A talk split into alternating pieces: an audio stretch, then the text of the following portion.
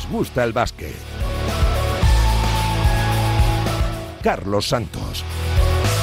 Víctor Palmeiro al frente de la parte técnica. ¿Qué tal? ¿Cómo estáis? Muy buenas. Bienvenidos una semana más a Nos gusta el básquet. ¿Cómo le gusta al Real Madrid moverse en el alambre? Qué bien compite el equipo blanco, posiblemente el mejor de Europa en ese aspecto, en resucitar cuando peor están ah, las cosas y cuando más complicado es el reto. Victoria en Belgrado, 80-82, en un partido que tuvo de todo, salida fulgurante de Partizan, mal primer cuarto del Real Madrid y a partir de ahí reacción de los blancos con 8 jugadores y con ah, el liderazgo tremendo de Tavares, 26 puntos, 11 rebotes, 41 de valoración. Para el africano que llegaba tocado con eh, molestias en la rodilla, bien secundado por los 22 de Nigel Williams Goss en su mejor partido con la camiseta blanca y con un triple decisivo. También completo el partido de Mario Gessonia para por lo menos darle un hilo de vida a, la serie. En el cuarto partido volverá Lesort, volverá Gavidec, quien seguirán sin jugar serán tanto Kevin Punter como Gerson Yabusel, pero el Real Madrid se agarra al espíritu competitivo, a intentar luchar, a pelear. No quiere irse todavía de Europa el equipo de Chus Mateo. Hemos ganado, hemos ganado un partido muy difícil. Mm, todavía la eliminatoria está muy difícil ¿eh? porque hay que ganar otro partido aquí el próximo y solamente así creo que podemos, que podemos pensar en devolver la eliminatoria a Madrid, solamente pensar en un partido eh, donde podamos también hacerles dudar en un momento determinado y que nosotros entremos por el hueco que nos dejen. Y de Chus Mateo a Mario Gessonia, el croata asumió la responsabilidad y ayudó en todas las facetas, tanto en ataque como sobre todo en defensa y en rebote todo el mundo sabe cómo, cómo está la, cosa, cómo está la atmósfera aquí, el nivel de, de, partido y la importancia de partido son, no, hay, no hay más alto que esto. Eh, y no, el equipo ha respondido bien, hemos eh, luchado de verdad. Hoy sí que se puede decir que hemos luchado de verdad eh, para ganar el partido y lo hemos conseguido, pero no nos vale esto nada. Ahora toca ganar uno más y volver la serie a Madrid. El siguiente será el jueves y también sin red para el Real Madrid. Si pierde estará en casa. Si gana, habrá quinto la semana que viene en eh, Madrid. El que lo tiene más fácil, más cerca, es el Barça, que viaja a Kaunas con un 2-0 en la serie, pero eso sí, sin Cory Higgins, intentando que sea la primera de las dos visitas a Kaunas que quieren tener este mes el equipo azulgrana, que quiere cerrar cuanto antes la serie ante el equipo lituano. Serie que se le ha complicado a Maccabi y que le ha girado de cara a Mónaco. Victoria en, eh, en Tel Aviv para poner el 1-2 y recuperar el factor cancha perdido en el primer partido. Eso es lo que se refiere a la Euroliga, porque es una semana especial para la gente de Gran Canaria, que este miércoles en casa ante el Turk Telecom juegan la segunda final europea de su historia, luchando por el título de la Eurocup ante el conjunto turco en un eh, partido que puede dar un doble premio, el título para Gran Canaria y la presencia en la Euroliga la próxima temporada. Ha sido el mejor de la fase regular y quiere refrendarlo con una victoria ante el temible y peligroso equipo turco. Confianza para los de Lakovic y Víctor Benítez. Es fácil decir, fácil decir disfrutar y todos eh, lo dicen, ¿no? Hay que disfrutar el momento. Sí, sí, eh, disfrutamos, pero um, yo creo que uh, nadie escapará de, de la, del nerviosismo de, antes del partido. Uh, es normal, pero alguna vez balón al aire... Um, Ah, se empieza a jugar ah, estos nervios uh, ya no hay, no, hay, no hay espacio para nervios. hay que disfrutar sufriendo.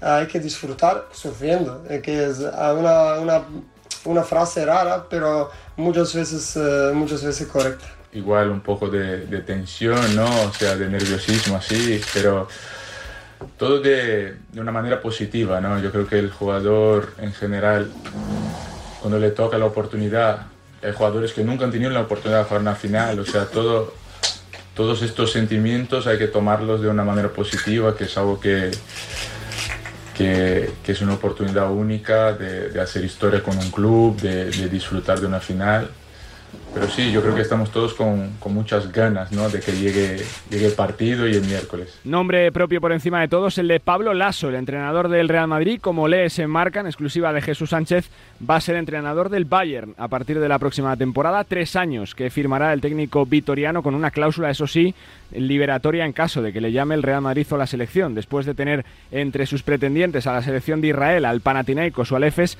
se ha decidido por la oferta del Bayern de Múnich que va a crecer de presupuesto y que intentará hacer un proyecto solvente para jugar el eh, top 8 la próxima temporada. Joe Thomason refuerza al Granada para afrontar la lucha por el descenso en estas últimas cuatro jornadas y esta semana arranca la final de la Liga Femenina entre Valencia y Perfumerías Avenida de Salamanca con factor cancha para las salmantinas. En la NBA, séptimo partido, el que tenemos eh, por delante y que se llevaron los Warriors para enfrentarse a los Lakers. Y también tenemos que hablar y mucho de la selección. Ya conocemos nuestros rivales para el próximo Mundial. Jugaremos la primera fase contra Costa de Marfil, contra Irán y también contra la selección de Brasil. Ojo que jugaremos en Yakarta, en Indonesia, y nos cruzaremos en segunda fase contra los dos primeros de un grupo que forman Canadá, Francia y Letonia, casi nada, con lo cual camino complicado para nuestra selección que intentará revalidar en, eh, en el próximo mes de agosto y septiembre el título de campeón del mundo. No nos engañamos y no somos tan arrogantes o tan, o tan eh, eh, presuntuosos de pensar que somos el mejor equipo del mundo. Eh, hay equipos con más talento, hay aquí muchos equipos con más, con más eh, condiciones físicas, pero sí hemos sido los mejores y lo hemos sido en el Mundial, lo hemos sido por continuidad de rendimiento o lo hemos vuelto a ser en el europeo. Queremos eh, dejar claros los valores que siempre nos han acompañado y que hacen parte de la transmisión de un legado a los que vendrán después. La competitividad, de, eh, de, de, este equipo que supera eh, la de cualquier otro y que ha permitido que la uh, suma de las individualidades haya dado un resultado superior eh, casi siempre a lo, a lo, previsible. Tenemos mucho respeto para los rivales de la, de la primera fase. Es muy importante además intentar ganar todos los partidos según la fórmula que arrastra todos los resultados para la segunda fase segunda fase que eh, desde luego será muy dura. Conocemos muy bien a Brasil, hay muchos jugadores de, de primer nivel, desde eh, Raulcinho Neto a jugadores que juegan en, eh, en España como eh, Víctor Benítez, Marcelinho que han jugado, Leo Mendler, Rafa Echmeire. Soñar no, es la realidad, no es un sueño ya, es la realidad. Tenemos que, como bien he dicho antes, hay que creérselo más y tenemos que es cierto que tenemos mucho trabajo, siempre lo diré, quizá no tengamos los nombres que otros equipos, pero tenemos esa conexión. Esa conexión nos ayuda a darlo todo, a estar ahí eh, siempre peleando por medallas, eh, esté quien esté en el equipo. Puede faltar cualquier jugador, puede faltar yo, yo qué sé, cualquier, cualquier persona, cualquier persona puede faltar. Sí. Y, y, la verdad es que siempre va a haber esa conexión. Esa al final es lo importante del baloncesto, de tener una conexión, buen grupo. Eh, esos pequeños detalles son los que hacen que un equipo esté, no sé, en octavos o en, en la claro. final. Las palabras de Sergio Scariolo y de Usman Garuba, protagonista esta semana en eh, Radio Marca, el jugador de Houston Rockets ya en España, preparándose para un verano intenso de trabajo con los Rockets y también con la selección, la número uno del ranking eh, mundial. Por cierto, que en nada también se concentra la femenina, que este año volverá a afrontar un uh, reto mayúsculo, como es el Campeonato de Europa de baloncesto.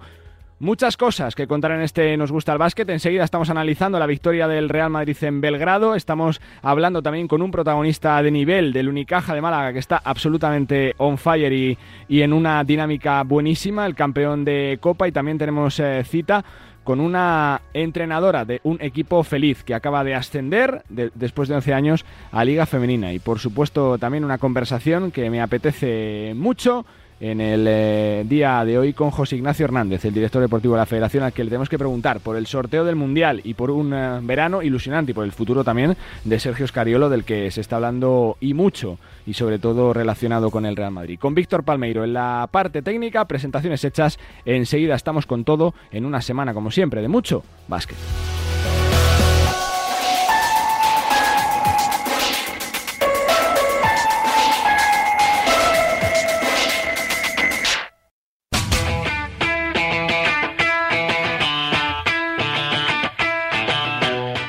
Ver, que ya ha pasado un ratito y vamos a intentar bajar un poquito las pulsaciones y poner algo de cordura a lo que ha pasado ese tercer partido, esa victoria del eh, Real Madrid 80-82 en el Stark Arena de Belgrado para alargar su vida europea. Ha vuelto a hacerlo el Madrid. Cuando peor están las cosas es cuando más carácter ha sacado y con un partidazo de Tavares ha conseguido ganar. Millán Gómez, ¿cómo están? Muy buenas. Hola, Carlos, muy buenas. Paco Rabadán. Paco, ¿qué tal? Hola. ¿Cómo están? Muy buenas. Muy buenas, Charlie, ¿cómo estás? Desde OK Diario y desde la redacción de Gigantes está David Sardinero. David, ¿qué tal? Muy buenas. Muy buenas, ¿cómo estáis? Bueno, Paco, comienzo por ti. Eh, el 80-82, por lo menos, eh, eh, se ha visto una reacción muy buena del Real Madrid que perdía de 15 cuando comenzó el partido. Y bueno, pues no sé qué cuerpo se te queda con este triunfo y si ves más allá de un cuarto partido en la serie.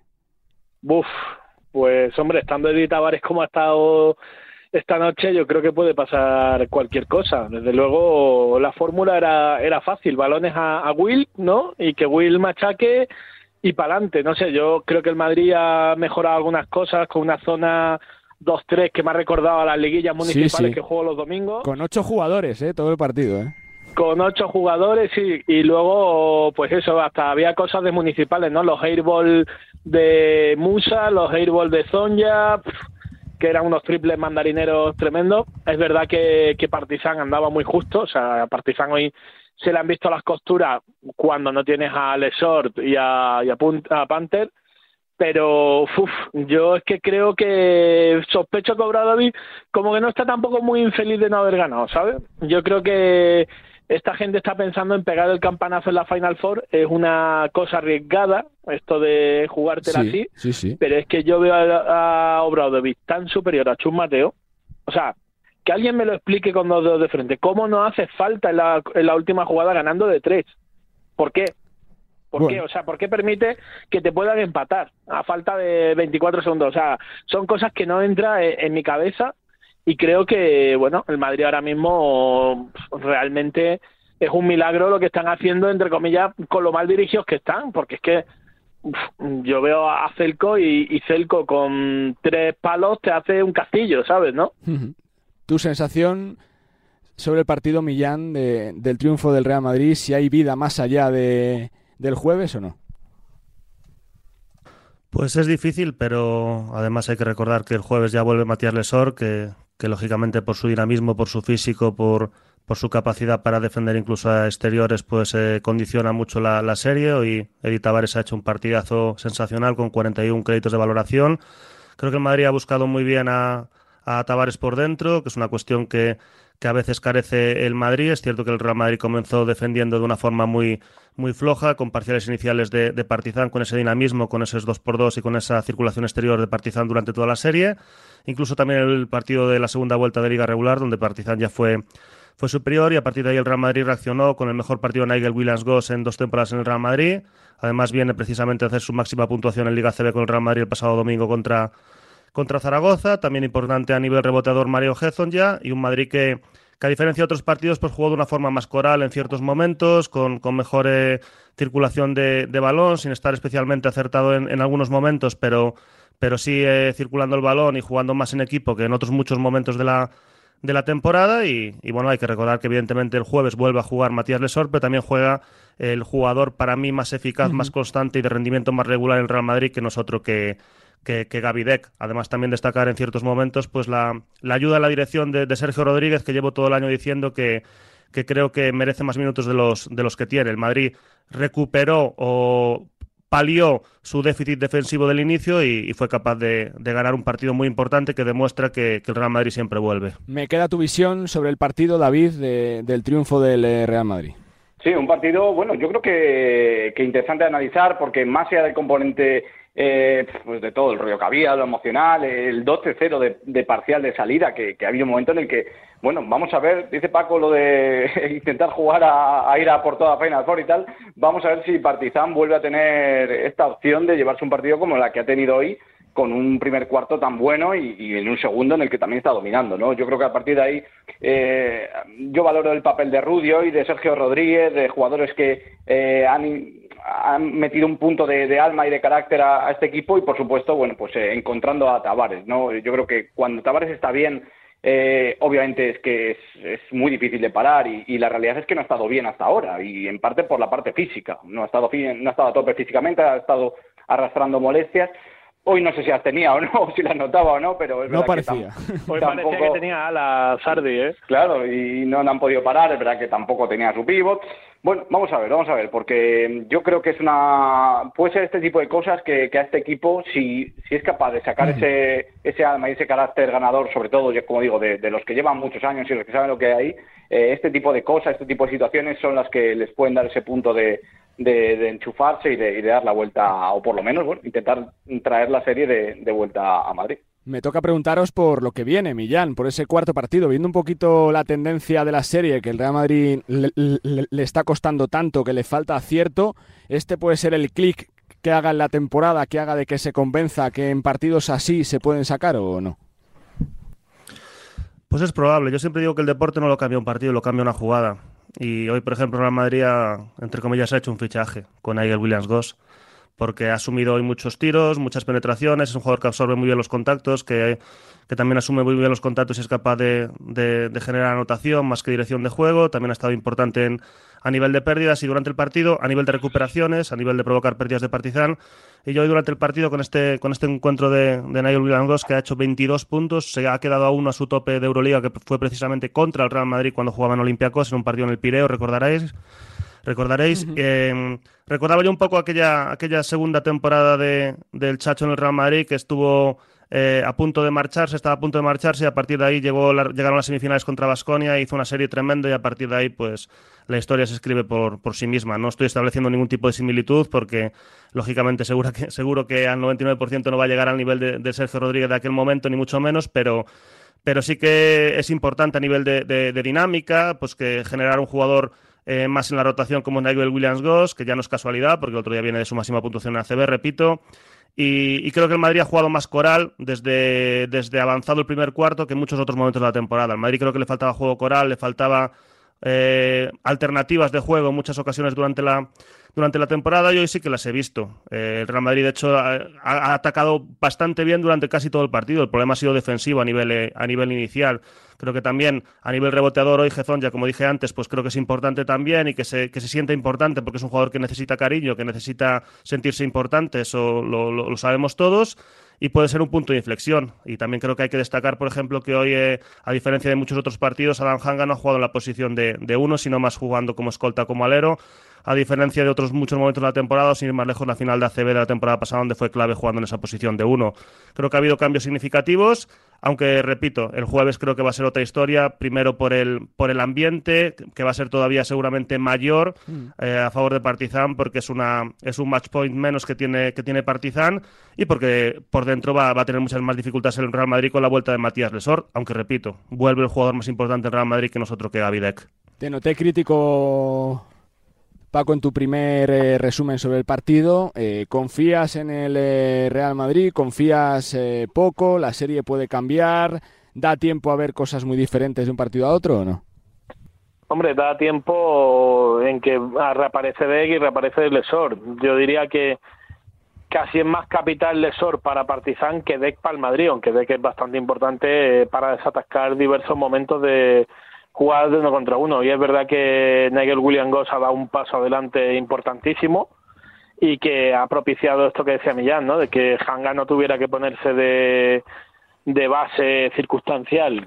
Yo creo que puede haber diferencias de aquí al jueves importantes, sobre todo creo que los 35 minutos de Tavares pueden notarse, pueden notarse en el sentido de que oye, esta gente está acostumbradísima a jugar este tipo de partidos, este tipo de series, pero estás en una cancha complicada, las piernas piesan, mm, igual la clarividencia no va a ser la, la más fuerte, ¿no? Yo confío en que el Madrid tiene mucha experiencia, mucha confianza en este tipo de situaciones, pero también es cierto que hoy se ha hecho todo esto con una rotación de ocho jugadores y se ha hecho ganando pírricamente.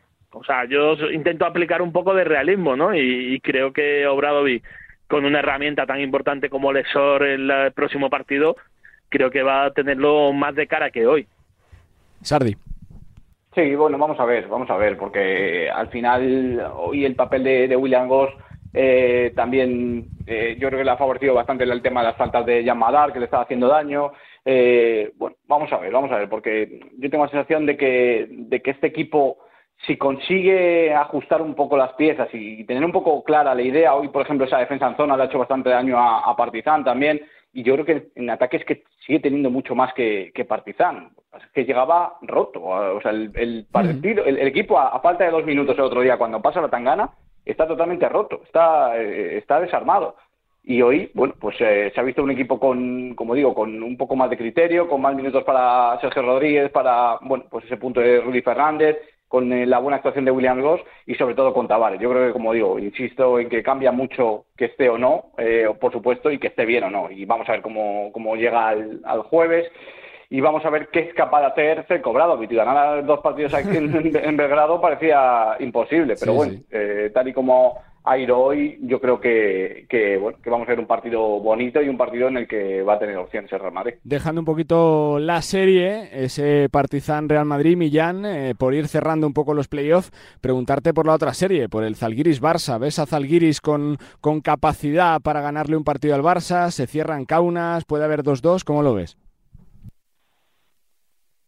Bastante de, del inicio de partido, de la dinámica. Creo que el Barça ha sido bastante superior al primer partido, no tanto en el, en el segundo, pero sí que supo jugar los momentos decisivos. Creo que el Barça está ganando confianza, generando un clima de, de mayor eh, convicción.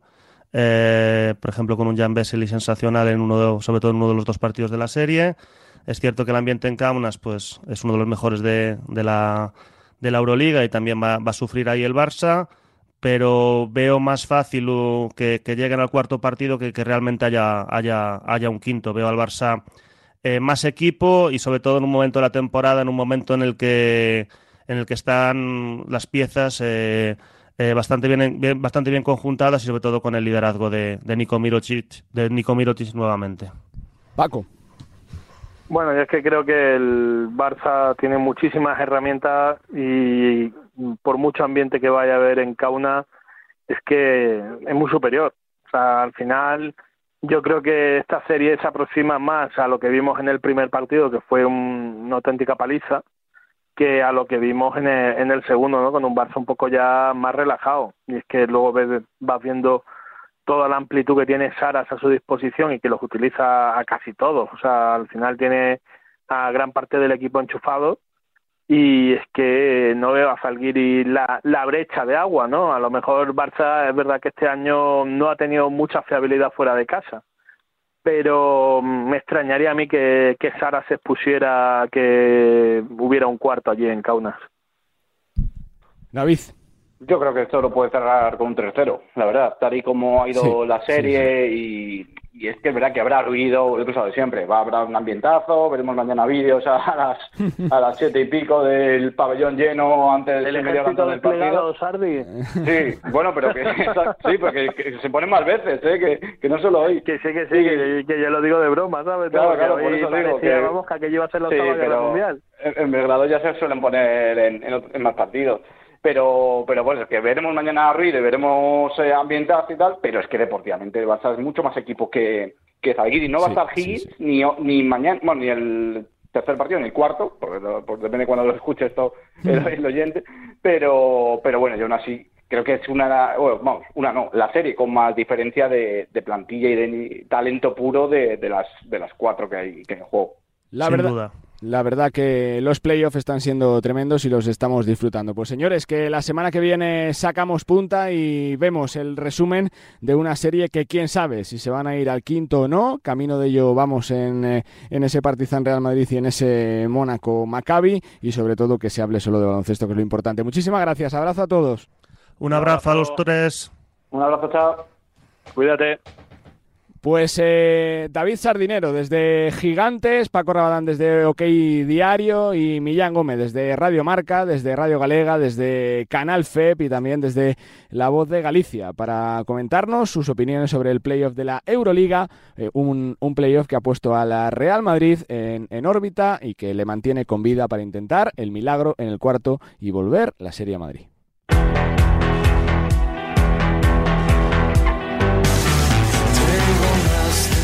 Bueno, pues eh, sintonía de Viva Suecia, una canción que ha acompañado muchos años a Pablo Lasso en el Real Madrid, que no sé si le va a acompañar en su nuevo proyecto en el Bayern eh, de Múnich. Eh, la noticia que firmaba en exclusiva Jesús Sánchez esta semana, el pasado lunes, por la que el técnico vitoriano se va a convertir, si nada se tuerce, en los próximos días y semanas, el entrenador del Bayern de Múnich la próxima temporada. Jesús, ¿cómo estás? Muy buenas.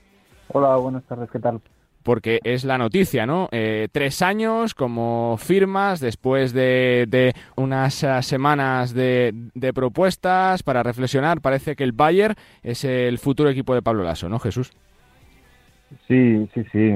Eh, Pablo ha elegido Múnich como ciudad para vivir y, le encanta el proyecto que le ofrece el Bayern como club ceñero en Alemania y con unas enormes posibilidades de crecimiento porque sí se lo han asegurado en, el club bávaro que van a que van a hacer una apuesta muy fuerte por el baloncesto, intentando recuperar el, título en, la Bundesliga y, también consolidarse como, como élite en, también la Euroliga, entre los ocho mejores de la Euroliga. Va por ahí, por lo que ha elegido la oferta del Bayern, Jesús, por, por poder hacer desde cero un proyecto, tener más responsabilidad en la configuración de la plantilla, por la confianza que suele tener siempre la figura del entrenador, ¿o no?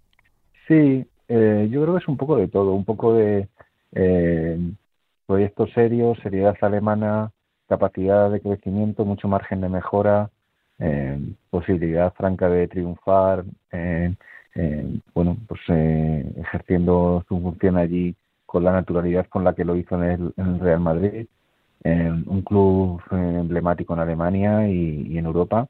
Y, y bueno, eh, también la posibilidad de estar cerca de casa de alguna manera, que Múnich, Múnich está mucho más cerca que Atenas, Dos horitas, donde, donde había también recibido ofertas.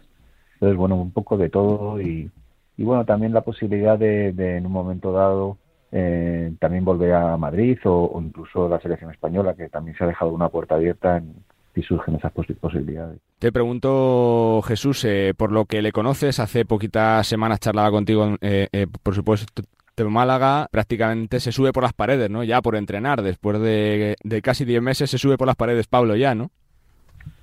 Sí, hay que pensar que es un hombre que siempre ha estado ligado al baloncesto. ha sido hijo de hijo de entrenador, ha sido jugador, ha sido luego entrenador, eh, toda la vida es padre de un jugador de baloncesto ahora, un junior. Eh, bueno, mm, este año sabático seguramente le habrá venido muy bien. Él se encuentra en perfecto estado de salud, que, hay que decirlo, que tampoco es, que es relevante. Sí, sí, por supuesto que sí. Y, y, bueno, pues yo creo que sí que tiene muchas ganas de volver a entrenar y que, que para iniciar la vida de entrenador fuera de Real Madrid, pues el Bayern es una, es una gran opción. Yo también lo creo que es, que es así. Eh, la última que te hago, Jesús, dentro de la info eh, también cuentas que, hay una posible cláusula de salida en caso de Real Madrid o de selección. Viendo un poquito la temporada tan tumultuosa del Real Madrid, los cambios que puede haber, Pablo valora en un, en un, en un cierto punto la posibilidad, si hay cambio en la dirección de la sección, de que pudiera incluso regresar para el Real Madrid o no. Sí, claro, Pablo no se ha cerrado nunca la puerta del Real Madrid. Eh, pero se tienen que dar unos condicionantes que tú y yo sabemos. Sí, sí, sí. y, complicados, son complicados. Y, son complicados. Eh, bueno, también está la posibilidad de entrenar a la selección. Eh, veremos a ver qué pasa con el futuro de Scariolo, que ya tiene contrato hasta 2024, pero bueno, eh, sabes que este verano está un poco loco en, el sentido de, movimiento en los banquillos, hay mucho movimiento. A veces hay mucho efecto dominó, uno sale de aquí y mueve otra pieza y al final, bueno, ¿quién te va a decir que Escariolo después del Mundial sea, sea el seleccionador? ¿O quién te va a decir que Chus Mateo siga la temporada que viene? Eh, ¿Quién te va a decir si la debacle del Madrid es tan grande que no basta con, con cercenar el puesto del entrenador y hay que apuntar más alto? Mm, nunca se sabe. Lo mm. único tangible ahora es que va a empezar una etapa con el Bayern de Múnich, pero que no pierde de vista la posibilidad de volver al Madrid algún día, incluso dirigir a la selección. Pues la verdad que su currículum está ahí, 22 títulos en 11 temporadas y yo creo que una trayectoria que habla por sí sola, un hombre al que tenemos muchas ganas de verle en un banquillo y que seguramente si nada se tuerce dirigirá en Euroliga, que es donde tiene que dirigir la próxima temporada el Bayern de Múnich. Pues Jesús, felicidades por la exclusiva, por la noticia y seguiremos pendientes de ese regreso de Pablo Lasso a los banquillos que está más próximo que nunca. No, muchas gracias, Carlos. Fuerte abrazo. Un abrazo para ti. Abrazo para Jesús Sánchez, nuestro compañero de marca, con esa noticia, una de las noticias más importantes, yo creo, de, la semana en, en, el mundo del baloncesto, el regreso de Pablo Lasso al banquillo. Dirigirá tres temporadas al Bayern de Múnich a partir del mes de julio.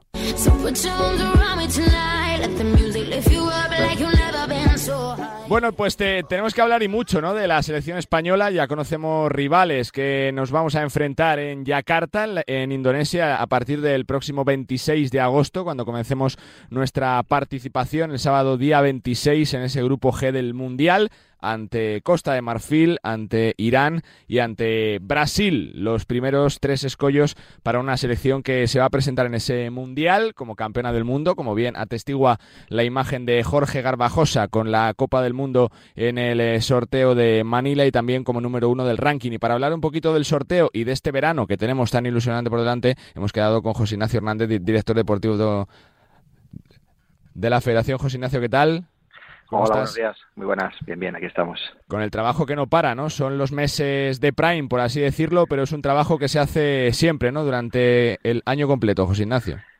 Sí, es un trabajo continuo, como dices tú, de 12 meses, pero es verdad que a partir de ahora, pues bueno, estamos más centrados ya en campeonatos, torneos, eh, todo lo que se avecina para el verano digamos que lo que es a nivel de selecciones, sobre todo el, verano, pues ya, ya va llegando su momento. ¿no?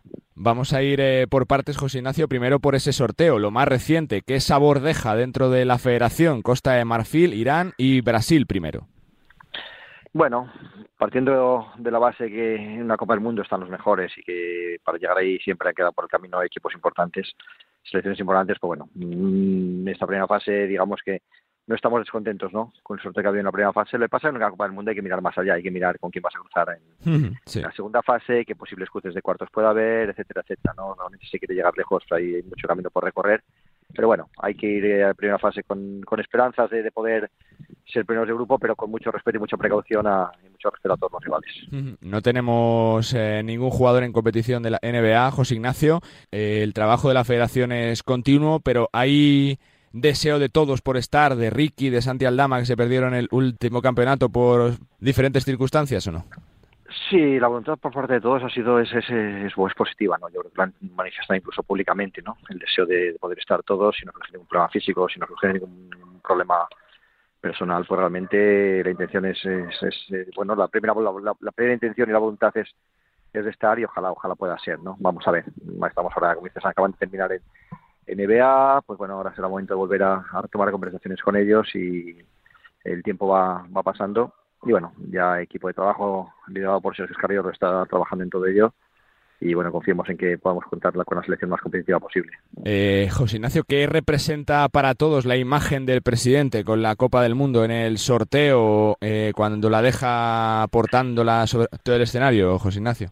¿Qué representa esa foto?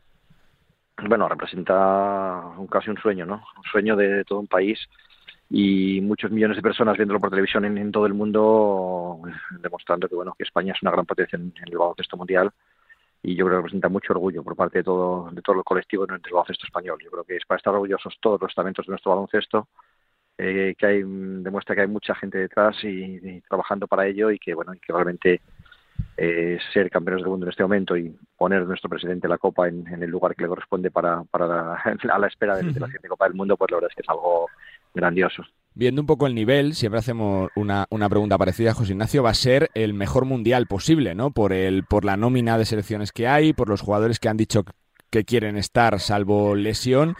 Va a ser tremendo el campeonato, José Ignacio. Sí, nuevamente vuelve a ser un, va a ser un campeonato durísimo en el que realmente además salimos como, como campeones, el que va a ser el rival a batir, en el que realmente la motivación para jugar contra España cada vez es mayor. Y va a ser un campeonato muy muy duro como bueno como ya lo fue el último Eurobasket no con grandísimas selecciones. Y aquí añadimos ya las de otros continentes pues ya se multiplica por dos. Por lo tanto es un campeonato duro, pero también muy ilusionante el poder enfrentarte a los mejores equipos del mundo con, esa responsabilidad de intentar llegar lo más lejos posible. La última, antes de cambiarte de tercio, ¿va bien ese papel de más tapados que todo el mundo señale a Estados Unidos, que si a Eslovenia, que si Canadá, a ver qué roster lleva, Francia? ¿Que se hable poco de España va bien para nosotros o no? Sí, lo que pasa es que después de los últimos acontecimientos, los que se hablaba poco de nosotros y hemos acabado ganando, yo creo que, bueno... Quizá cambie la perspectiva. Ya no vamos a ir tan tapados, ¿no? Yo creo que, bueno, es verdad que de momento sí que no hemos sido ninguno de los cuatro elegidos, ¿no? Por los países organizadores para ser el equipo principal, ¿no? Que eso ya sí que demuestra que un poquito de tapadillo sí que sí que parece que, que, que, que vamos a ir, ¿no? Pero bueno, yo creo que ya todos nos conocen y saben que España va a competir a un gran nivel y, y lo que hay que hacer es eso, ¿no? Y desde el primer día a hacerlo en ese, en ese sentido. Más allá del Mundial, viene un año complicado de ilusión, pero también para mantenerse, ¿no? Que lo que se ha hecho es tan grande, es tan bueno, que ahora se va a pedir resultados que no siempre es, es eh, fácil sacarlos, ¿no, José Ignacio? El mantenerse es más difícil, si cabe. Sí, bueno, yo creo que tenemos la cabeza en los pies, los pies en el suelo, ¿no? Y la cabeza en, en su sitio para, para ser conscientes de que el último verano, empezando por la selección senior masculina y, y siguiendo por las selecciones de formación, es algo muy difícil de repetir pero bueno, pero también nos ilusiona y nos motiva para, para seguir trabajando. Yo, yo nos ha ilusionado el baloncesto español nos ha motivado para estar trabajando durante muchos meses, pues los clubes, federaciones autonómicas, jugadores, entrenadores, todos los estamentos que gracias a ellos estamos compitiendo como selección nacional. Y bueno, nos ayuda a ser optimistas para seguir peleando, pero bueno, mmm, pero también somos conscientes que algún día no llegarán otros éxitos y el trabajo va a seguir siendo el mismo. Tras tantos años como entrenador, como seleccionador, como miembro de la federación, ¿Qué supone ver ahora lo que se ha conseguido en el año del centenario? ¿Se te pasaba por la cabeza que el baloncesto de España llegaría tan alto en todos los sentidos? ¿En chicos, en chicas, en 3x3, en inferiores? Bueno, es un trabajo, como decimos, ¿no? De, muchos años y de mucha gente. Por lo tanto, yo creo que es para estar muy, sobre todo, muy orgullosos. No se nos pasaba por la cabeza, pero yo creo que todos soñamos siempre con, con conseguir lo más grande eh, llegar al año centenario como número uno en el ranking mundial con la selección masculina, pues es algo que era impensable, ¿no? Eh, el verano pasado llegar a, a, todas las finales posibles en los campeonatos de, de, formación, pues también algo que, que la que va a ser una utopía hecho posible. Por lo tanto, bueno, seguimos, queremos seguir soñando, soñando en grande.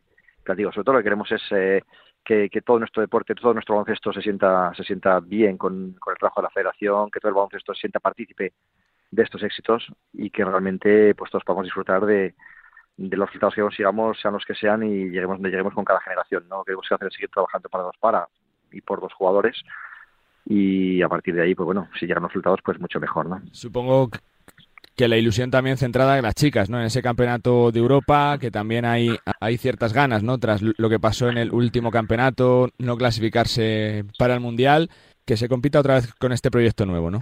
Con Miguel Méndez. Sí, hay mucha ilusión. No fue el único equipo de, de federación que no, no participó el año pasado. Y realmente, bueno, es el que va a abrir el, el verano. Y mucha ilusión, ¿no? Mucha ilusión por este nuevo, nuestro nuevo ciclo, esta nueva, este, con estos cambios. Y bueno, y vamos a ver, es verdad que es un europeo muy importante para competir en él, pero también, como sabemos, porque la plaza para el preolímpico, ¿no? Entonces es fundamental estar entre los mejores para poder ir al, al preolímpico de febrero y volver a estar otra vez donde, donde nos corresponde, ¿no? Al baloncesto femenino español, que es entre los mejores de Europa y del mundo. Volviendo un poco al Mundial, eh, José Ignacio, para ir de, eh, eh, ya cerrando, va a ser fundamental, si cabe, el, el 3 de 3 en la primera fase con la mayor eh, diferencia que se pueda de puntos, ¿no? Viendo un poquito el, el cuadro que te puede tocar con esa Francia que ya veremos qué equipo lleva, con Canadá, con Letonia, se hace clave el, el 3 de 3, ¿no? Porque se arrastran resultados. Sí, es fundamental hacer una buena primera fase y, como dices, llegar a la segunda fase con, con los mejores resultados posibles. Porque, bueno, lo que está claro es que de los ocho equipos que vamos a Indonesia, tan solo dos van a pasar a la segunda ronda. Claro, y de, claro. Sí, y, de sí. Los, y de los 16 equipos que vamos a Indonesia, entre Indonesia, perdón, entre Indonesia y Japón, de esos 16 equipos, eh, cuatro. Menos, tan solo cuatro van a llegar a los cuartos finales. Yo creo que eso es, es, mm, digamos, para el oyente lo más, lo más sencillo, ¿no? Por lo tanto, eh, hay que estar entre los cuatro mejores de, de un grupo de 16 en los que hay rivales muy muy potentes, ¿no? En esa parte de España en nuestro grupo, estamos en, en la parte del cuadro de Francia, de Letonia, como dices, de estamos por la parte de Canadá, estamos por la parte, si nos vamos a la segunda fase, pensando ya en posibles cruces eh, de la siguiente fase, estamos en la parte de Australia, en la parte de Alemania, la parte de Finlandia, eh, bueno, realmente estamos hablando de, eh, creo que Eslovenia, bueno, realmente estamos hablando de que, de que tan solo cuatro de todos estos van a pasar al, a los cuartos de final y por eso es fundamental, como dice Santoja, hacer una buena primera fase para que llegar con los mejores resultados posibles a la segunda e intentar ir avanzando paso a paso de eliminatoria en eliminatoria. Lo del gen competitivo de las inferiores, de los niños, eh, va de serie casi, ¿no? De los españoles, José Ignacio, porque da igual qué categoría sea, qué torneo sea, siempre competimos, ¿eh? Siempre, José Ignacio. Sí, es algo que está haciendo, eh, bueno, suerte, la suerte de ver cómo, cómo desde, desde, pequeños compiten bien nuestros jugadores. Yo creo que ahora que estoy en Huelva, en el Campeonato de España de Clubes, pues bueno, lo estamos viendo desde que empezamos en, los campeonatos de minibásquet, ¿no? A ver cómo empiezan a competir ya nuestros jugadores y cuando llegan a, a competir en los campeonatos Europa 16, que es el primer escenario internacional importante, pues eh, suele estar a, la altura, ¿no? Vamos a ver si seguimos eh, trabajando a ese nivel, compitiendo a ese mismo nivel, como dices tú, con ese ADN, ese ADN propio que, que tenemos y bueno, y seguimos disfrutando con, con el trabajo de, de todos y con buenos resultados y sobre todo con el crecimiento de nuestros jugadores y jugadoras. Me quedan tres, dos de nombres. De Adai Mara, José Ignacio, ¿cómo se gestiona la carrera de, de, un talento como el de Adai? Se lleva hablando de él desde prácticamente desde que tenía 11, 12 años. Se le ha visto el Mundial que hizo el año pasado, la temporada que ha hecho en Zaragoza. Parece que se va a ir eh, eh, para UCLA eh, para seguir su formación. Es, es un futuro jugador top que tenemos aquí, José Ignacio, ¿tú crees? Sí, ahí bueno, es el, jugador de moda, ¿no? por decirlo de alguna manera, en, el baloncesto español. Realmente la, visibilidad que se dio el año pasado con el Campeonato Mundial U17 en, en Málaga, al ser en España, pues yo creo que es algo que, que, bueno que se le expuso mucho ante, ante todos. Sí, sí. Y bueno, obviamente con, con, el, rajo que ha hecho este año en el equipo ACB, pues eh, y son grandes partidos, pues la verdad es que se ha puesto en el, en el, en el escenario, ¿no? De una forma muy visible. Vamos a ver, la gestión de, de, su carrera, de su trabajo, pues bueno, el club, sus agentes, la familia, la federación lo que intenta es estar en contacto con todos ellos, estar en comunicación con, todos ellos, apoyar en todo lo que podamos, poner todas las herramientas que estén de nuestra parte para poder colaborar, porque realmente, como dices, no hay muchos factores alrededor, hay mucha mucha gente en, llevando su carrera y lo que todos queremos es que sea un gran jugador y que vaya llevando dando los pasos adecuados en cada momento, no tanto a nivel de federación como a nivel de club como en su vida personal. Desde la parcela deportiva afecta un poco lo que va a pasar con Jorge, que pueda dejar la federación para irse a FIBA Europa, que haya un cambio federativo, puede afectar un poquito de estructura, es algo que ya se viene trabajando en los últimos años o no, José Ignacio. Bueno, en este momento todavía seguimos aquí con Jorge, estamos el equipo de trabajo, el comité, el trabajo directivo, el comité directivo, digamos, eh, sigue siendo el mismo y bueno, es que eh, Jorge gana, gana las elecciones, seguir trabajando en la misma línea hasta bueno que haya nuevo presidente o presidenta y realmente bueno pues podemos seguir eh, trabajando en función de, las nuevas pautas que, que marque la persona que llegue. Por el momento el comité directivo va, trabaja muy unido, yo creo que el sentido del liderazgo de Jorge ha sido fantástico y estamos todos trabajando en la misma línea y con la misma unión que hemos trabajado siempre y eso, bueno, pues creo que tiene que ser fundamental en los próximos meses. Y la última que te hago sobre el seleccionador, sobre Sergio Scariolo. Tú que has sido entrenador, sabes que esto va de resultados, que se habla mucho de, de rumores, ¿no? Se le ha situado muchas veces en la órbita del eh, Real Madrid. ¿Temes que le pueda afectar un poquito en su preparación? Eh, eh, ¿Se os ha dicho algo de ese posible interés del Real Madrid? ¿Hay algo de verdad que os dice Sergio sobre su compromiso hasta, hasta los Juegos, José Ignacio? ¿Va a seguir sí o sí? Bueno, es una persona muy prudente y es una persona que vive por y para el baloncesto 24 horas al día. Por lo tanto, él ahora mismo él está centrado en su club, él está centrado en eh, con nosotros. En lo que hablamos es preparar es, simplemente de cara de cara a este verano, de cara a este mundial. Él está con bueno preparado para todos los frentes y lo que vaya a deparar su futuro, pues algo que, que realmente yo creo que solo solo él sabe y que por parte de Federación, pues bueno, lo que queremos es seguir, obviamente, contando con Sergio Escariolo, porque, vamos, es, la persona más, más adecuada Para, por supuesto. felices y lo que queremos es no estar centrados en él, igual que él, ¿no? En el, en el compromiso de verano tenemos un mercado para el mundo muy, muy ilusionante y de momento no hemos hablado mucho más, sino que simplemente esto y nada, y posible que preparación de las próximas ventanas que ya están saliendo las fechas. Una preparación eh, durísima a la altura de la mejor selección en cuanto a ranking del mundo y de una selección seguro candidata y favorita. Pues José Ignacio, qué, suerte con el trabajo de este año que va a ser duro pero precioso y que sobre todo eh, saldrán seguro los resultados como en los últimos años porque cuando se trabaja bien se suelen recoger frutos como se están recogiendo. Suerte y gracias.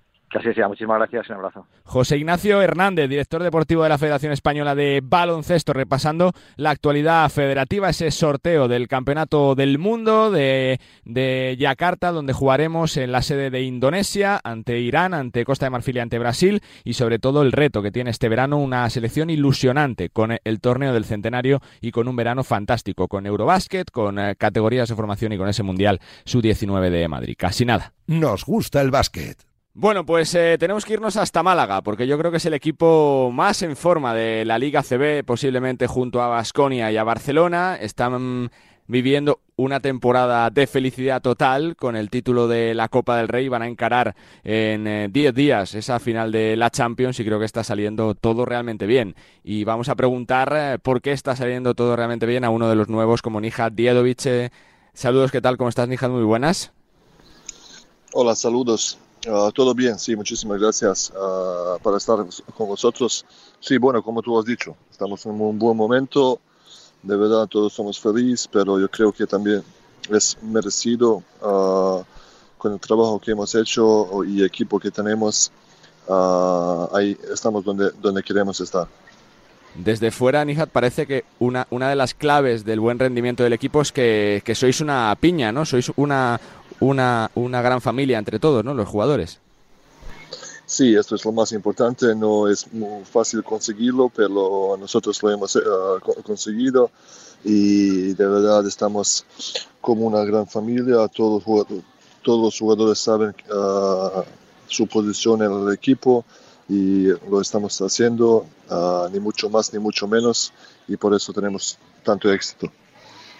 Eh, se ha ganado la Copa del Rey, que después de hablar con el presidente y con el entrenador quizá llega algo, algo pronto por el proyecto. Eh, si se hace doblete con la Champions, ¿qué supondría para vosotros, para los jugadores, para el club, para la ciudad, por lo que se vive ahí el baloncesto? Bueno, sí, como, como lo ha dicho el entrenador y el presidente, la Copa del Rey ha, sido algo que de verdad no, no hemos esperado, pero bueno, es un sistema de eh, de un fin de semana donde puede pasar cualquier cosa y nosotros hemos hecho una copa maravillosa y, lo, hemos, ganado. Cuando lo miras atrás y haces el resumen, yo creo que ha sido merecido porque hemos jugado un baloncesto muy, muy bueno, espectacular en algunos momentos y bueno, ahora viene el Final Four. Claro que tenemos dos partidos más hasta el Final Four, pero eso es algo que nos hemos trabajado uh, muchísimo uh, para estar ahí y claro que tenemos muchísimas ganas para ganarlo. Lo más importante, más allá de los títulos, es conseguir recuperar eh, la gente de, Málaga, que vaya sea cual sea el partido, que llene el pabellón, que esté con vosotros, que os anime, que os apoye, que la gente se ha volcado con el equipo, Nijat.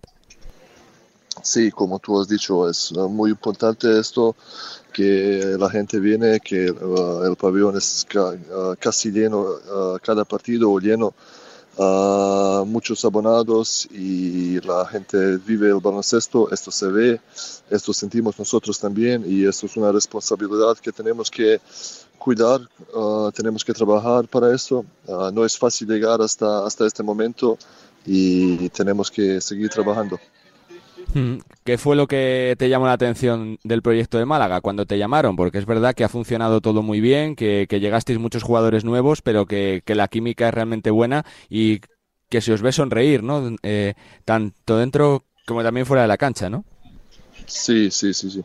Bueno, para mí personalmente eh, todo el proyecto ah, me gustó, ah, además ah, lo tenía posibilidad para jugar contra Málaga algunas veces en mi, en mi carrera y lo conocía la ciudad y, uh, y el pabellón y la atmósfera que puede uh, tener uh, el equipo de baloncesto. Y para mí personalmente ha llegado en un muy buen momento de mi carrera y, y ha salido todo, todo perfecto. Estoy muy contento. Yo creo que todos los jugadores que han llegado están contentos, por eso han, ha renovado sus su contactos y además con esta uh, temporada que hemos haciendo todo es más fácil.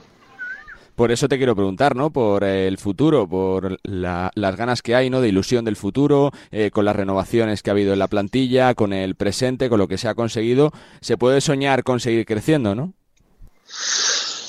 Primero, eh, esto es una muy buena señal del club que quiere continuar con la gente que, uh, que está aquí esta temporada. Esto es lo primero. Uh, esto no, no, se puede ver uh, mucho en el mundo de, de, baloncesto, que casi todos los jugadores firman la continuación.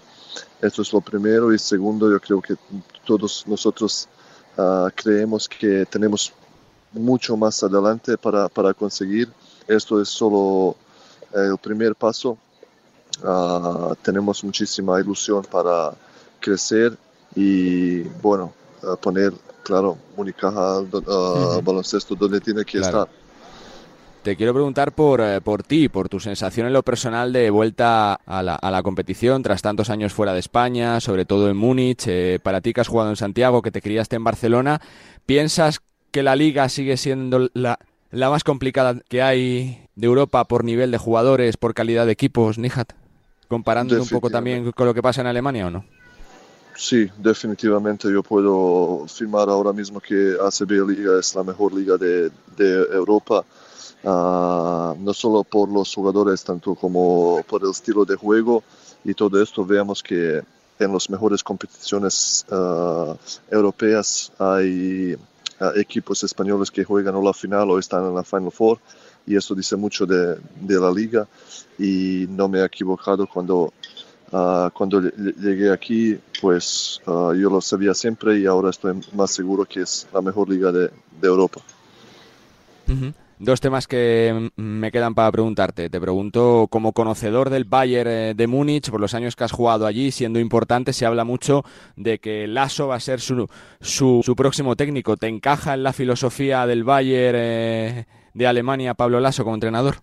Nihat. Vamos a ver, es un proyecto nuevo. Uh, seguro que Lazo viene con uh, un contrato a, a, muchos años, con un pabellón nuevo que se finaliza año que viene.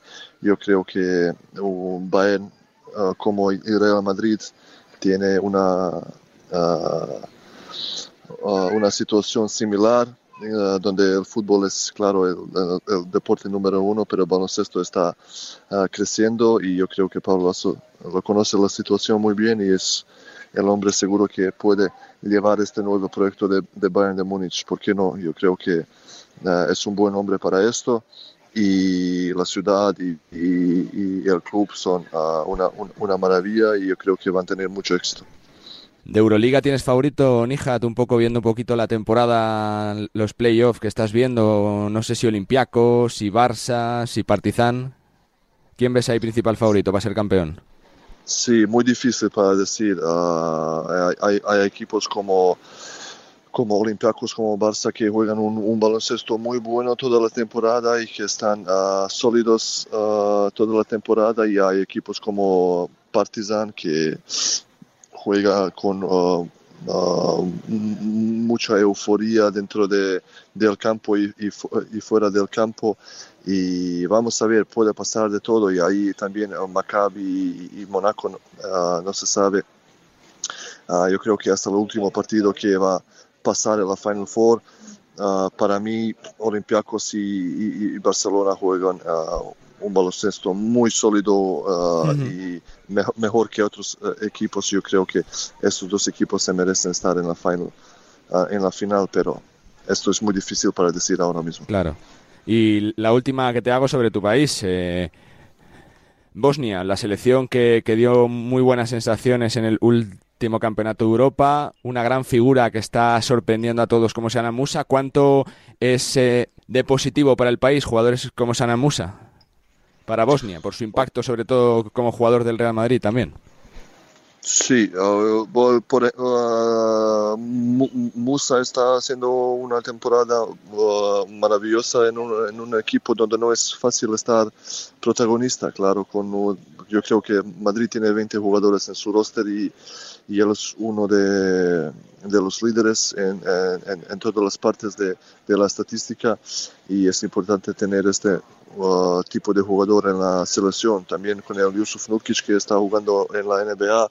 Son dos, bueno, puedo decir, embajadores de, Sí. de no- de- de nuestro país y claro que es importante tener esos jugadores porque uh, por los niños que empiezan a jugar baloncesto que pueden mirar a la Euroliga, pueden mirar a, a- a NBA y tienen uh, jugadores de, de nuestro país que juegan ahí y es una, uh, es una oportun- oportunidad para e- ellos para trabajar, para llegar a este nivel.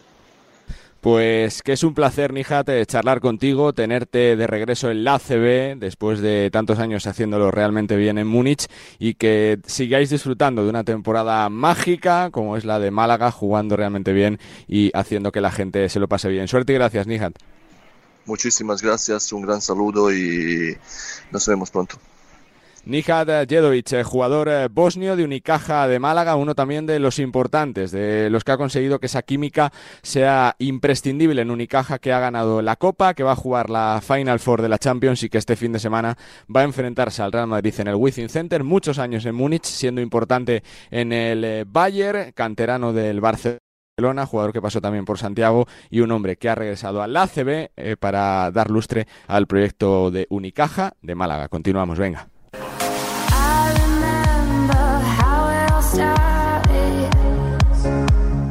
Pues como en estas últimas semanas hay que hablar y mucho de los playoffs de la NBA, que nos están dejando yo creo que eliminatorias tremendas, cruces eh, fantásticos y momentos que se van a recordar con el paso de los años en cuanto a actuaciones individuales. Y para analizar eh, todo ello tenemos cita con uno de los habituales, con una de las grandes referencias de la NBA en España como es Nacho Losilla. Nacho, ¿cómo estás? Muy buenas.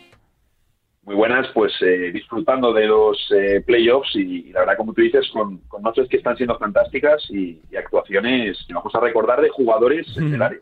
Me da a mí la sensación, no sé si la compartes Nacho, de que está siendo el año más divertido de, de playoff por aquello de, de las series, de que casi ninguna ha habido barrida, de las sorpresas, de los partidos que estamos viendo. No sé si compartes también esa parte de, de lo que está pasando. Sí, sí, sin duda, porque eh, creo que también, por ejemplo, unos años muy mediáticos, ahora que precisamente vamos a tener eh, un nuevo enfrentamiento entre, entre Ujú. LeBron James y, y Stephen Curry en playoffs, eh, entre LeBron y los Warriors. Aquellos años de, de Warriors y Cleveland eh, dejaron finales fantásticas, de muchísimo seguimiento, pero también eh, drenaron un poco el interés de las rondas previas de playoffs, ¿no? Eran rondas donde normalmente Cleveland y Golden State pasaban muy por encima de sus rivales, donde ya se sabía prácticamente quiénes eran los, los que iban a llegar a las finales de la NBA y no se falló durante cuatro años seguidos. Y lo que más, eh, la parte más divertida de la NBA en playoffs es llegar con un panorama abierto, ¿no? Y este año, al final, también las lesiones que siempre juegan una parte, ya hemos tenido a Milwaukee Bucks cayendo en primera ronda, que era para muchos el favorito al título si estaban todos sanos. Hemos tenido la excepción de Cleveland Cavaliers también, por ejemplo, con Ricky Rubio siendo uno de los jugadores que ha estado Sí. de la rotación. Y, y bueno, al final muchas sorpresas, ¿no? Y ahora, por ejemplo, eh, Phoenix Suns con Kevin Durant perdiendo 2-0 también, o los eh, Sixers ganando sin Joel Embiid y posiblemente la mejor actuación de Harden en playoffs. O sea que está, y sin olvidarnos de Stephen Curry, que son, Sí, son muchas cosas para, para comentarlo del tirón. Por ir con los ganadores, Nacho, eh, Lakers Warriors, como decías, ¿no? Con ese aroma a los duelos eh, de antaño, no hace mucho, ¿no? De, de LeBron junto a Curry, eh, se nos viene una serie tremenda, ¿no? Por el nivel que estamos viendo de los Warriors en playoff y por el de los Lakers también, ¿no? Sí, lo decía, lo decía Stephen Curry después del Game 7 que tuvieron con Sacramento el otro día, que eh, el- el- este rival de Lakers va a ser eh, un, un gran test para ellos, ¿no? Para los Warriors que vienen de una temporada eh, irregular. Eh, recordemos que han ganado a Sacramento, que ellos eh, Sacramento era el tercer clasificado del oeste, es Sí, decir, sí. los Warriors han ganado la serie sin ser el mejor clasificado en, en la tabla y ahora sí que tienen ventaja de campo porque, claro, Lakers, que es séptimo, ha ganado a Memphis, que era segundo, ¿no? Entonces, por eso tienen ventaja de campo, ¿no? Lo, lo normal hubiese sido que no tuviesen ventaja de campo los Warriors tampoco ahora. Y ya decía Stephen Curry que va a ser un reto importante para ellos porque la realidad es que los Lakers son eh, un falso séptimo clasificado, ¿no? Tenemos que ver su nivel real en playoffs contra eh, equipos candidatos, así que va a ser un test interesante contra los Warriors, pero es que al final, Carlos, hablamos de un equipo que desde los Sí, sí, traspasos sí, en febrero, por récord, Tremendo. es el segundo mejor de la NBA desde entonces. Eh, ¿Puede ser el año de, de los Nuggets, porque es verdad que, que, llevan años haciéndolo realmente bien, colándose en la parte alta de la conferencia este, siendo incluso primeros, pero siempre les faltaba algo. Parece que este año lo que tienen Nacho es salud, ¿no? Que han conseguido esa regularidad, sobre todo por lesiones, que les hace ser peligrosos, si cabe, ¿no? Sí, justo. Al final se han ido eh, juntando todas las piezas y es cierto que Denver, pues eh, si lo comparamos con, con, su rival, con Phoenix, pues no tiene quizás una primera espada y una segunda espada como tienen los Suns en Kevin Durant y Devin Booker, pero claro, al final tienes eh, a Nikola Jokic, que es uno de los mejores jugadores de la NBA y más diferenciales también en playoffs, con eh, Jamal Murray, que se enciende en playoffs, con Michael Porter Jr., que eh, al final es un tirador de élite. Tienes también, sobre todo para mí, jugadores que están siendo clave este año, eh, Bruce Brown, eh, Kentavious Caldwell Pope y Aaron Gordon, ¿no? Mm. tres jugadores que sin ser eh, principales estrellas juegan muchos minutos y están resultando claves para, para que eh, Denver sea un equipo muy, pero que muy sólido, muy grande y que puede descender bien y con un nivel atlético muy alto. Mm, eh, por el este está todo más abierto, ¿no? Como, como decías antes, la victoria de, de Filadelfia sin Joel Embiid, ese triunfo de Miami Heat eh, dejando fuera a los grandes favoritos posiblemente los Bucks. ¿Cómo ves el este, no? Porque yo ya no sé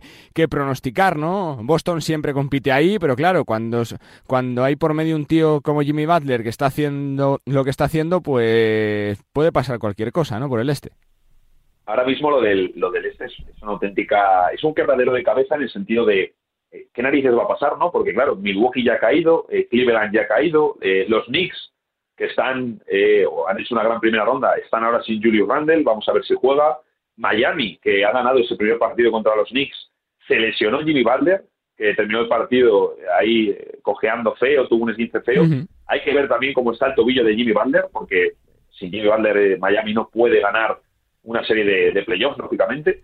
Y al final es todo un programa muy curioso porque bueno, Boston esta noche tenía la oportunidad de poner el 1-0 aprovechando esa ausencia de Joel Embiid y no lo han conseguido en un partido que iban ganando sí, hasta sí. el final y han tenido errores, eh, una pérdida de Malcolm Brogdon al final del partido que ha sido eh, terrorífica, le ha entregado la pelota directamente a Tyrese Maxi para que pusiese a su equipo arriba quedando 30 segundos, ha sido una cosa absurda, entonces están pasando cosas muy raras y, y realmente no sabemos qué predecir porque es que está sorprendiendo todo lo que está pasando en la conferencia este.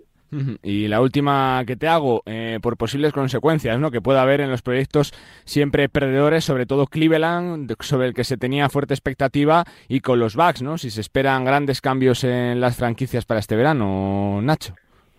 Bueno, pues eh, así por dar algunas claves, eh, Cleveland al final eh, ellos dieron muchos activos por Donovan Mitchell, entonces están limitados al nivel de cuántas rondas pueden mover para mejorar el equipo pero me parece evidente que sí que es un equipo, sí que van a buscar mejorar desde la directiva, ¿no? Han confirmado que el entrenador va a seguir Bickerstaff y ahora el punto es ver si mejoran en el alero, si por ejemplo Ricky continúa, porque al final en playoff no ha jugado y es eh, un contrato que es una claro. cantidad con la que a lo mejor puedes moverla, juntarla con otra ficha y pues a lo mejor eh, Ricky Rubio y Saco Coro y una ronda, pues a lo mejor te permite ir a por un aero titular, ¿no? Entonces vamos a ver qué sucede en Cleveland, pero lo normal es que haya ciertos cambios, ciertas mejoras en la rotación, pues para añadir los jugadores que comentábamos que tiene Denver ahora, ¿no? Un, un perfil Bruce Brown, jugadores así que, que, te pueden ayudar luego en playoffs. Y luego en Milwaukee tenemos que ver, ¿no? Eh, posibles continuidades de Chris Middleton, de Brook López, eh, jugadores que pueden estar en el mercado, porque lo de Milwaukee ha sido realmente preocupante, sí, sí, sí. más allá de lo de Giannis Antetokounmpo, y yo ahí incluso señalaría, se ha estado comentando ya en redes, eh, posible continuidad de Mike Budenholzer, porque al final sí que es cierto que lleva ya varios, claro. varios playoffs en los que pues, el equipo de, de, entrenadores de Atlanta no ha conseguido ajustar para dar respuesta a los problemas que tenía el equipo Catch. La verdad que siempre pasa, ¿no? Cuando hay derrotas, siempre hay valoraciones y hay consecuencias y habrá que estar atentos a lo que pasa en Milwaukee. Yo creo que, aunque se enfade ante todo fracaso de los Bucks, el caer en primera ronda de playoff cuando eras uno de los grandes candidatos. Pues Nacho, que sigamos disfrutando porque está siendo tremendo el playoff de la mejor competición de baloncesto del mundo. Fuerte abrazo, gracias. Fuerte abrazo. Nacho Losilla con los playoffs de la NBA que están tremendos para no perderse absolutamente nada. One love, one Bueno, los aficionados al baloncesto femenino seguro que, están muy pendientes y que están muy al día de, de, uno de los regresos, yo creo que, más importantes ¿no? de, la temporada también. Una noticia que llena de ilusión al baloncesto gallego y a una ciudad como Vigo, que siempre ha sido muy canastera. Y es que el Celta conseguía el pasado fin de semana el ascenso desde la Liga Femenina Challenge hasta la Liga Femenina la próxima temporada. y yo creo que una, una de las principales artífices ha sido su entrenadora Cristina Cantero. Cristina, ¿cómo están? Muy buenas. Hola, muy buenas tardes. Bueno, felicidades, ¿eh? vaya subidón, ¿no? Para todos. Sí, creo que, bueno, aunque lo llevamos buscando muchos años y rozándolo, ¿no? Con muchos palos, eh, quizá este año, pues bueno, desde la tranquilidad, a lo mejor era menos esperado, ¿sabes? Y cuando lo consigues, y lo consigues en casa, ha sido un subidón increíble. 11 temporadas, lo que hace que se disfrute todavía más si cabe, ¿no? Por la dificultad que ha tenido el proceso, por los años que han pasado, ¿no? También, Cristina. Sí, por todo, ¿no? Lo que pasa que a la vez, eh, por lo menos yo lo he vivido con, con tranquilidad, ¿no? Es decir, sí, es un proceso muy largo, pero sabíamos que había que tener paciencia, que si no lo mismo queríamos correr mucho, también nos iba a ir mal. Creo que el club ha sabido identificar el camino y cómo lo teníamos que, hacer y yo me he sentido cómoda en ese camino, ¿no? Sabiendo que, bueno, vienen palos, vienen a veces decepciones, otras alegrías, va sacando jugadoras. Y bueno, eh, todo en su medida no es que siempre llegue, porque siempre he mm. dicho que a lo mejor este año tampoco hubiese llegado, pero sí que lo he saboreado todo mucho, ¿sabes? El camino lo he disfrutado. Por eso te quiero preguntar, más que saborear el propio ascenso, es que se ha conseguido con jugadoras muy jóvenes, eh, casi ninguna pasa de 25 años, que eso hace que se refuerce más todavía la apuesta, ¿no? Por el proyecto, Cristina. Sí, creo que hicimos una apuesta por una tipología de jugadora que nos podía dar mucho. A nosotros nos gusta creer en ellas, formarlas, que se sientan identificadas. Entonces, bueno, eh, era una apuesta a veces es un poco arriesgada, pero la verdad que nos salió muy bien, muy bien porque se ha juntado un grupo humano muy bueno, un grupo deportivo muy equilibrado, con muchas piezas que me daban muchas posibilidades para combinar. Y bueno, eh, esa mezcla ha salido perfecta y el cóctel es riquísimo. Es que parece que no, Cristina, pero estamos hablando de una, una, una, plaza con mucha historia, ¿no? Por ahí han salido jugadoras como Alba, Torrens o como Raquel Carrera más recientemente, ¿no? Sí, creo que Laura Nicole pasó por aquí, También, Torrens, sus buenos años, eh, Raquel obviamente que ahora mismo es puntal de nuestra selección siendo todavía una pipiola, hmm. bueno, creo que hay muchísimas jugadoras, Pilar Valero, eh, creo que eh, ha sido siempre una referencia cuando ganábamos títulos, pero cuando dejamos de ganarlos y estando abajo hemos sido referencia eh, de, trabajo, ¿no? De cómo trabajar, de cómo salir jugadoras, María Araujo, que no la dejamos atrás, Marta Canella, bueno, al final han ido saliendo jugadoras eh, porque en ese momento era lo que podíamos hacer, trabajar, trabajar, no le podíamos dar el equipo en élite, pero sí la capacidad de, formar, ¿no? y de hacer una estructura fuerte por abajo que lo que hemos hecho todos estos años. Siempre ha, siempre ha sido una región muy fuerte, pero vuelve a serlo Galicia, ¿no? Dos en ACB, tres en femenina. Eh, próximo año, tremendo, ¿eh? Tremenda cosecha. la verdad que, suena, yo a veces, bueno, eh, yo soy de, Córdoba, de Cabra y, de Estuvo en Andalucía. Por ejemplo, el baloncesto femenino este ha subido dos a, Liga Challenge, ¿no? Pero siempre les cuesta, les cuesta mantener equipo en la élite y en cambio dices tú, Galicia, madre mía, eh, siempre lo dije, digo, me quedo en Galicia también porque tengo trabajo allí, porque se valora, porque el baloncesto femenino tiene mucha fuerza, bueno, el baloncesto en general, y bueno, eh, la verdad que es una pasada. Eh, te quiero preguntar por la formación de, de jugadoras, eh, por, por, el cambio que has notado en los últimos años, ¿no? Porque se está viendo no solo en cuanto a licencia, sino en cuanto a calidad de jugadoras, que es que veas qué equipo veas, qué selección veas, es que hay grandísimas jugadoras, muy buenas, muchas además, Cristina. Sí, yo creo que, eh, yo lo he diciendo en los últimos años, creo que el, entrenador español es, es, muy bueno, creo que en formación hay muy buenos entrenadores, que encuentras a jugadoras ya con unas cualidades, con un talento, ya trabajadas, entonces bueno, eh, y hay muchos, en cualquier rinconcito, en cualquier pueblo, no sé qué, hay el, hay el entrenador, y sí, somos muy frikis todos. Entonces hay muy buen entrenador por ahí. Hoy en día es verdad que tienes formación más a mano, eh, más accesible, ¿no? Por decirlo de alguna forma, ¿no? Como lo tenemos todos en cualquier tipo de trabajo, creo que Internet te da eso y te da esa cercanía, ¿no? Y creo que, que la formación viene bien y eso que hoy en día las generaciones son un poquito más difíciles a la hora de comunicar, bueno, las cosas que nos pasa con la juventud de hoy en día, ¿no? Pero a nivel de, de lo que es baloncesto, no, no nos podemos quejar al revés. No quiero yo presionar, que son semanas de celebración, Cristina, pero ahora viene planificar el proyecto, ¿no? ¿Se va a mantener eh, esa idea de jugadoras jóvenes, de seguir eh, formando? Porque que el reto será la permanencia, imagino, ¿no? Para, para el próximo año, Cristina. Pues la verdad que yo no he afrontado el tema todavía con, con los dos Carlos, Hay tiempo, hay tiempo. Y con el presidente. Eh, primero tendré que cerrar mi contrato y mi situación. Espero que lleguemos a un acuerdo pronto y no haya problema. Pero bueno, eh, será difícil porque hay que cambiar el chip, saber que esta es Liga Femenina. Bueno, creo que ahí estamos en muy buenas manos con Colinas, conoce el baloncesto español y, europeo y extranjero perfectamente, sabe el nivel que tenemos que intentar buscar, no será fácil, querremos a lo mejor fichar X y acabaremos fichando hmm. Z, no se sabe, pero bueno, eh, yo sé que ellos tienen las ideas bastante claras, también me conocen muy bien, cómo me gusta trabajar, cómo, cómo me gusta jugar, entonces bueno, eh, creo que ahí pues intentarán buscar las mejores piezas, ojalá acertemos y, y el año que viene pues tengamos un proyecto competitivo. Y la última, preguntarte por ti, por tu perspectiva para este año donde eh, que empieza ya casi, ¿no? Se deja el equipo y se coge la selección porque el reto otra vez es, es tremendo, ¿no? De lo que se ha hecho es una pasada, pero oye, que, cada año hay que renovarse, hay que seguir sacando jugadoras, ¿no? Sí, eh, de hecho tendría que estar eh, en Huelva viendo el Campeonato de España eh, y me tengo que retrasar por los actos oficiales que tengo con mi club y bueno, pues hay que cambiar el chip y ponerse en modo selección, compaginarle lo que es la construcción del proyecto con con estar en, en FEB, que siempre es un, orgullo el que cuenten conmigo. Y bueno, ahí estaremos, pues intentando darle forma a lo mejorcito que tenemos por España y poder competir, ¿no? Y llevar el nombre de España eh, lo más arriba posible y siempre compitiendo. Pues la verdad que es un orgullo para el baloncesto recuperar una plaza como Vigo con el ascenso del Celta Baloncesto entrenado por Cristina Cantero. Cristina, que lo disfrutéis, que lo celebréis mucho, que, felicidades para todos y que sea eh, sean meses preciosos también con la selección porque eh, hay, hay retos muy chulos por delante. Suerte y gracias. Muchas gracias a vosotros.